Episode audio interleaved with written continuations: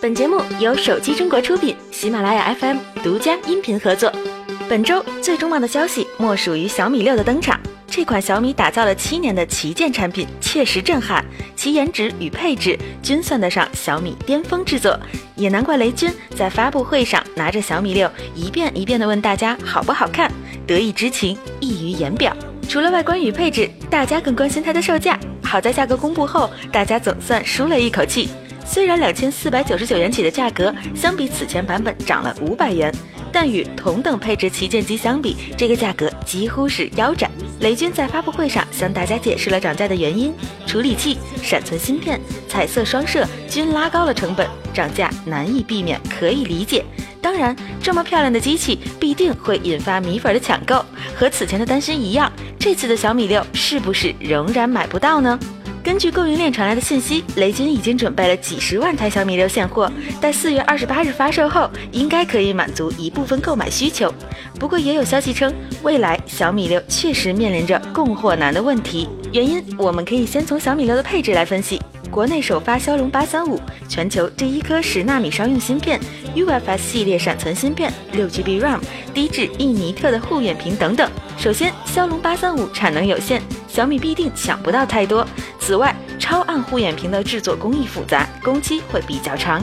最后，UFS 系列闪存芯片只有三星和东芝两家可以供货，缺货也是意料之中的事儿。这次小米六产能受到诸多因素的制约，难买程度应该很高。各位米粉要做好心理准备喽！小米风风光光发新机，可有家厂商却悄悄延后了发布会日期。本应在春天举行的锤子新品发布会，活生生被推迟到了夏季。这已不是老罗第一次重新定义春天了。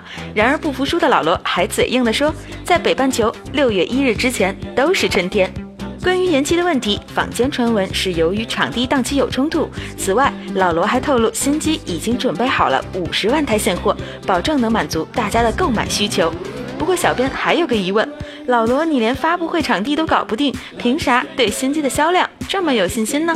早有消息称，本次发布会的主角是坚果 Pro，且配置定位中端，但在外观设计上会有惊喜。据已经见过真机的人表示，其设计 ID 确实不同以往，会给大家带来耳目一新的感觉。